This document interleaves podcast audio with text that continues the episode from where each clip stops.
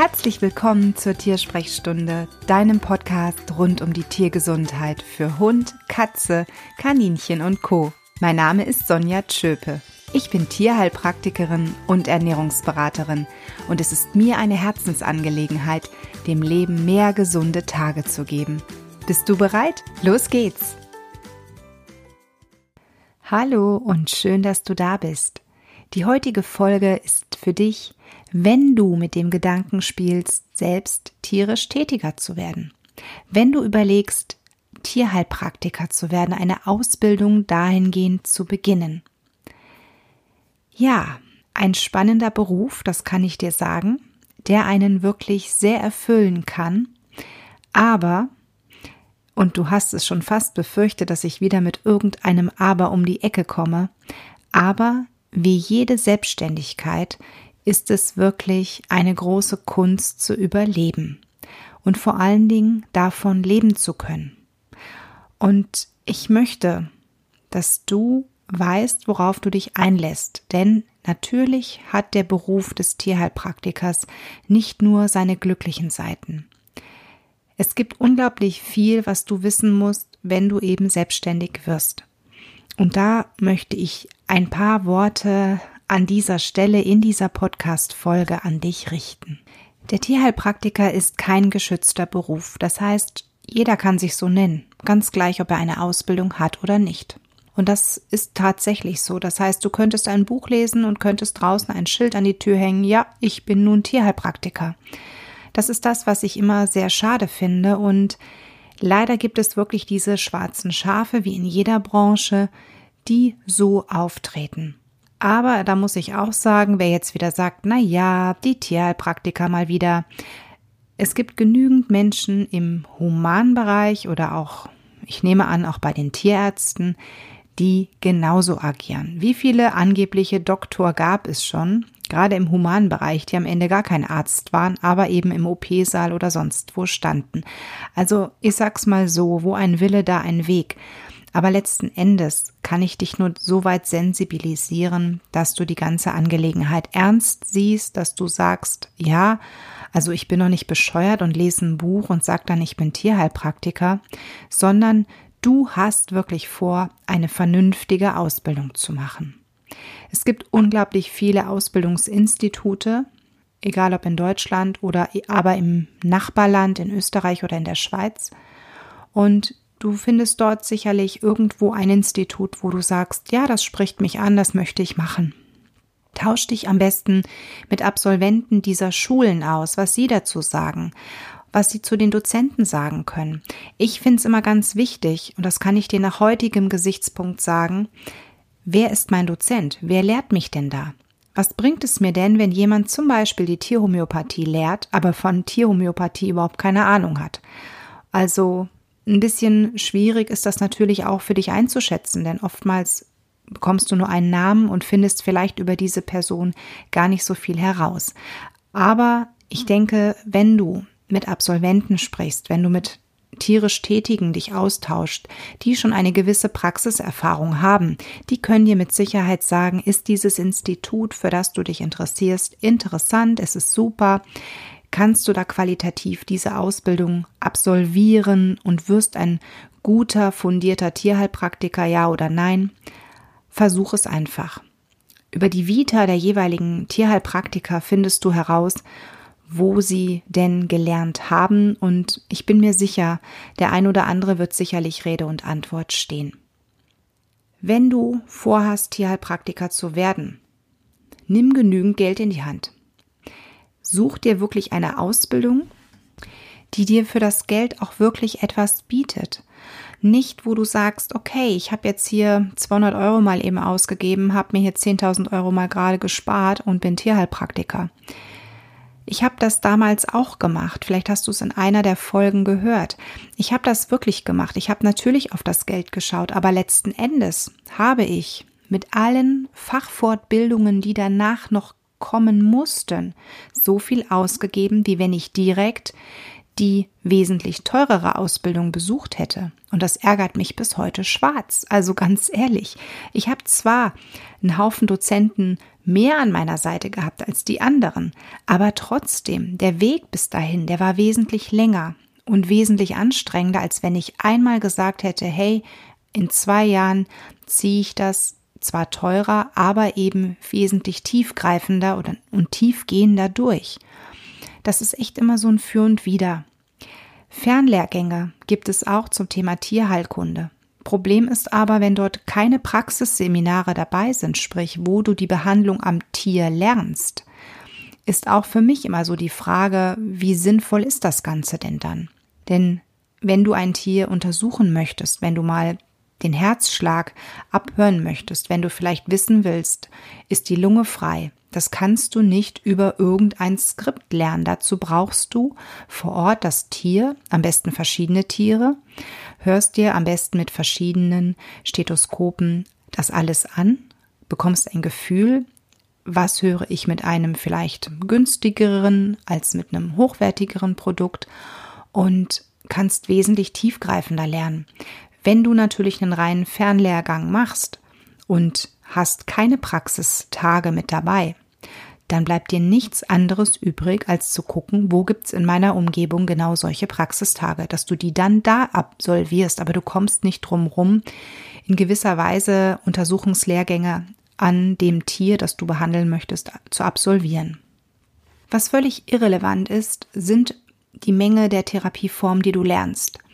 Es gibt Tierheilpraktiker-Angebote, da lernst du ich schmeiß jetzt mal die Zahl 10 in den Raum, 10 Therapiemethoden.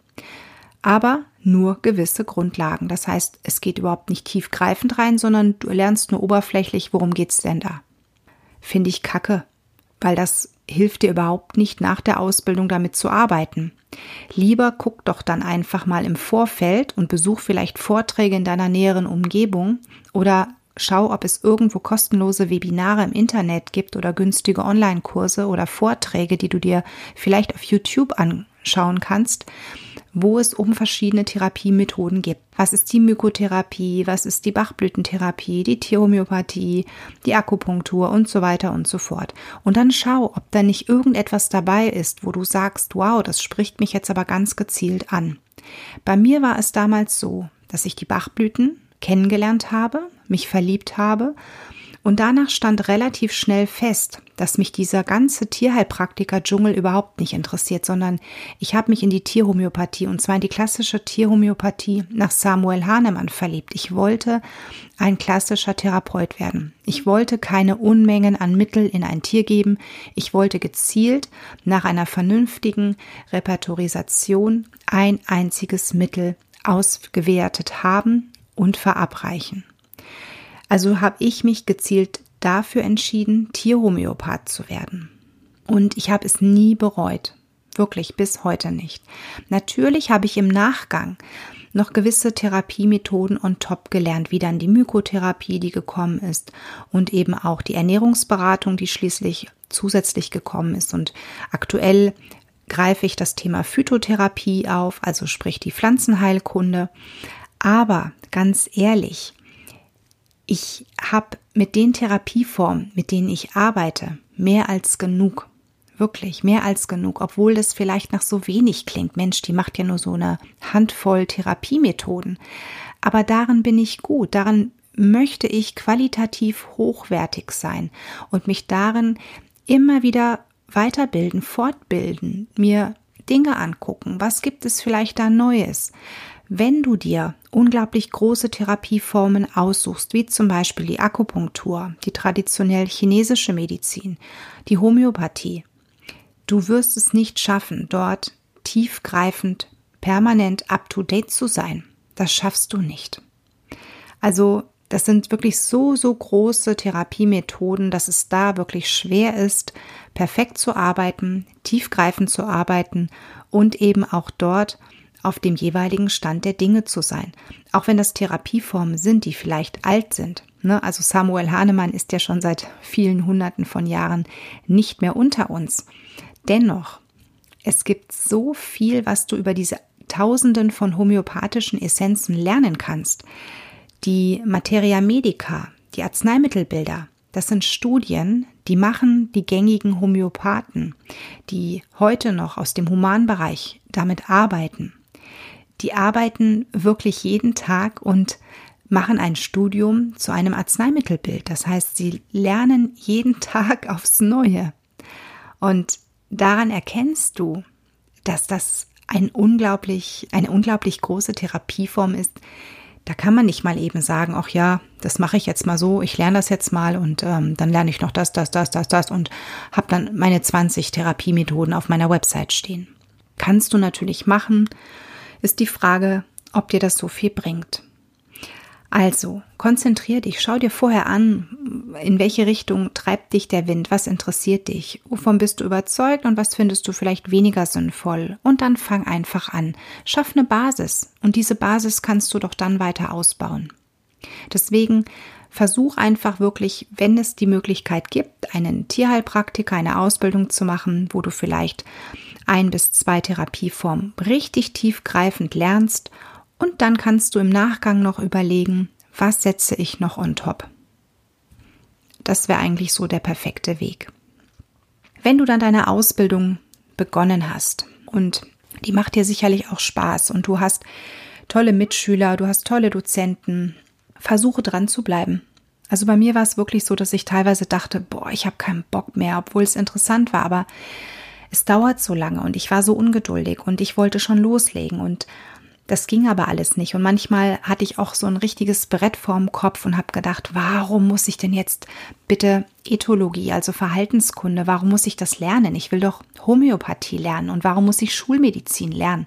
Im Nachgang verstehe ich das alles, denn all das sind wichtige Grundlagen, um später als Tierhomöopath, als Tierheilpraktiker zu arbeiten.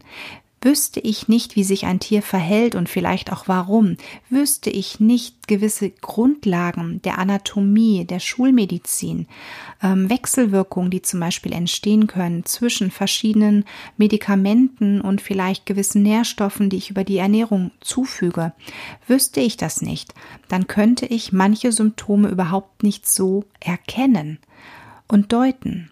Könnte ich kein Blutbild lesen, dann hätte ich wirklich in meiner Praxis große Probleme, denn viele Befunde gehen bei mir ein, wo Halter mich fragen, Frau Tschöpe, was sagen Sie denn zu diesem Blutbild? Mein Tierarzt sagt, da ist alles in Ordnung, aber da sind doch Werte, die sind aus dem Rahmen. Was bedeutet das denn? Oder Kotbefunde, wenn du die nicht analysieren kannst. Also es gibt unglaublich viel medizinisches, was einfach wichtig zu wissen ist. Deswegen kann es auch nicht schaden, wenn du dir einen Tierarzt suchst und einfach mal nachfragst, kann ich ein Praktikum bei Ihnen machen?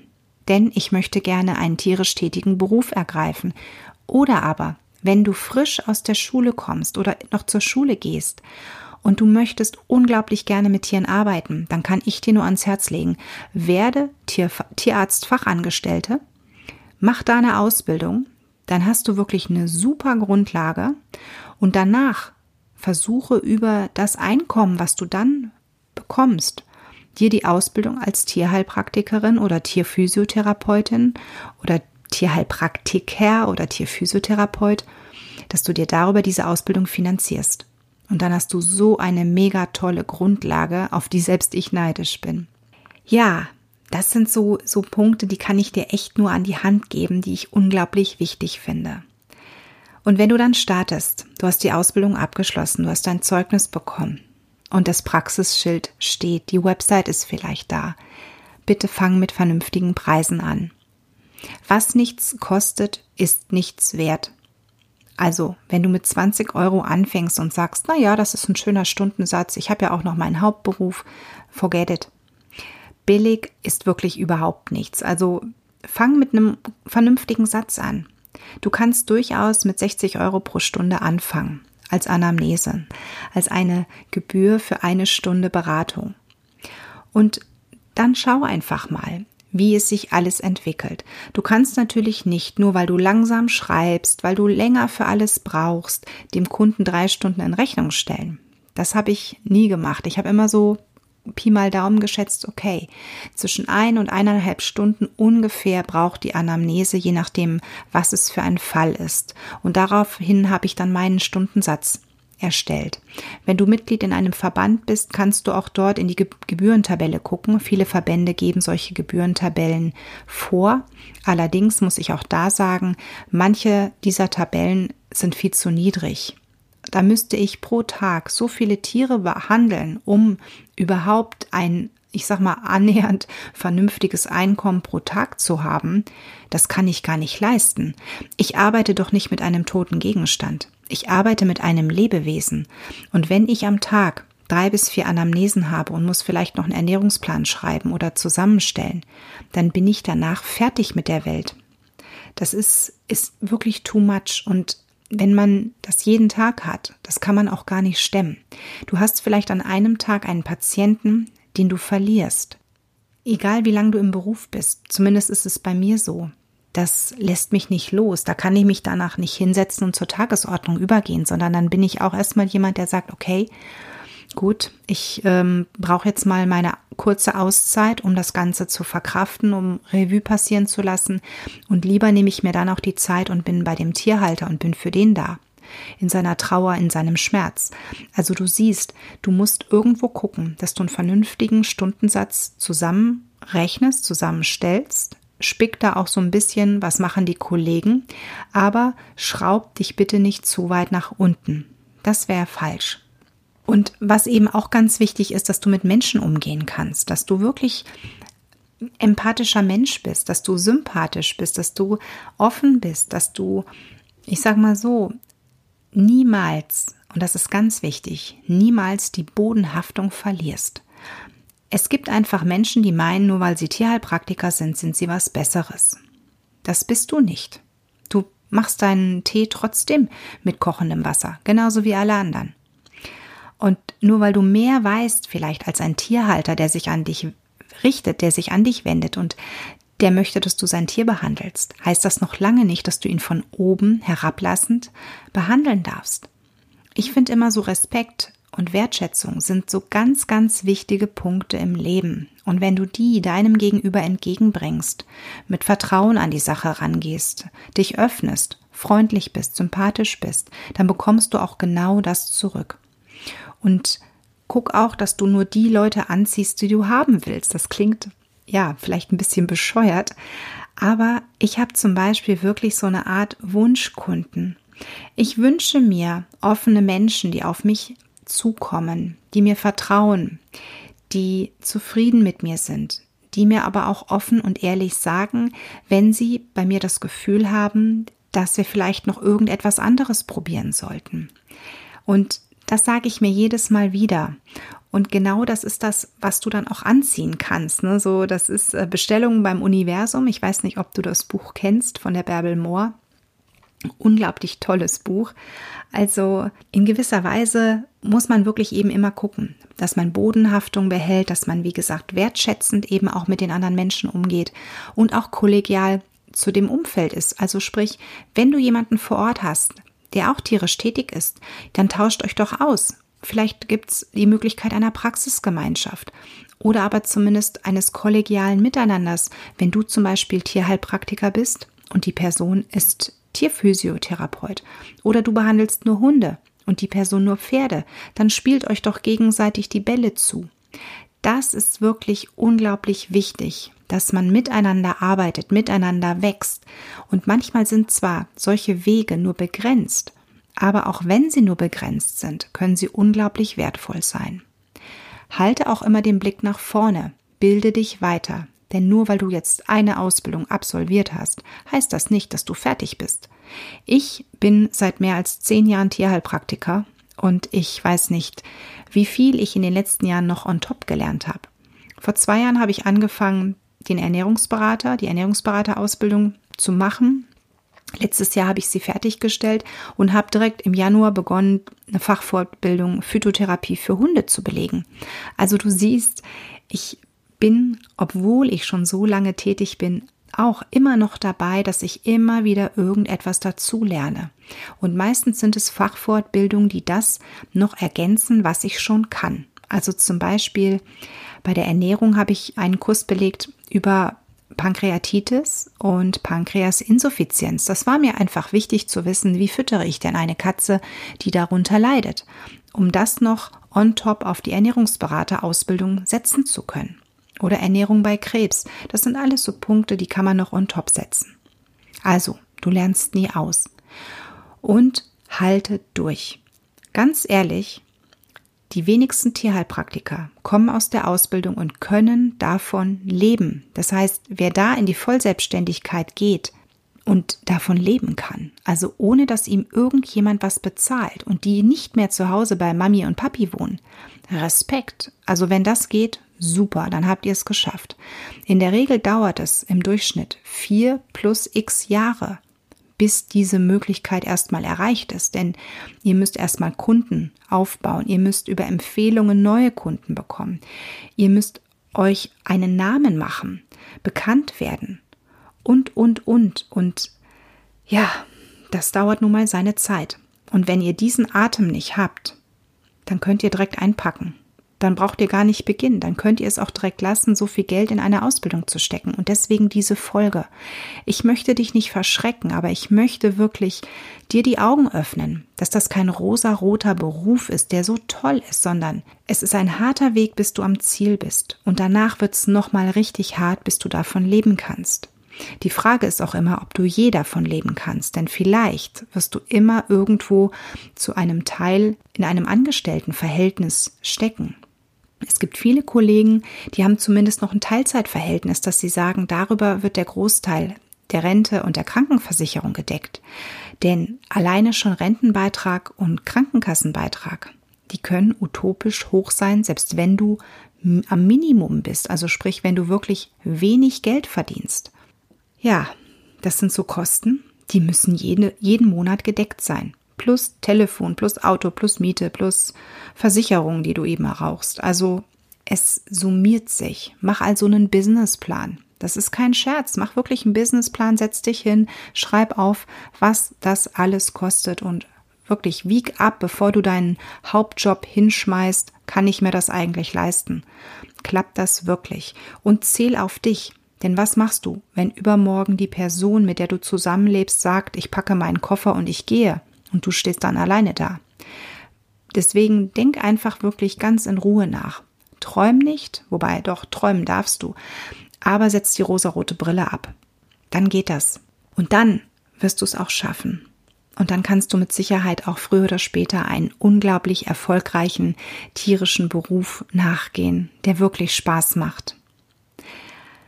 Denk auch dran, wir haben es mit Lebewesen zu tun und das Leben ist begrenzt. Auch in meiner Praxis ist es so, dass nicht immer ich die Person bin, die heilt oder lindern kann, sondern manchmal ist der Tod die Heilung und damit muss man umgehen können. Ich kenne leider einige Kolleginnen und wenige Kollegen, die genau diese Tatsache in den letzten Jahren das Genick gebrochen haben, die einfach dann gesagt haben, ich kann nicht mehr, ich möchte mir das nicht mehr antun, dieses Leid und vor allen Dingen diese Ängste, dass ich versagt habe dass ich nicht mehr tun konnte, dass ich vielleicht nicht alles gemacht habe, was möglich war. Und genau das sind auch Punkte, die sich natürlich Tierärzte immer wieder stellen.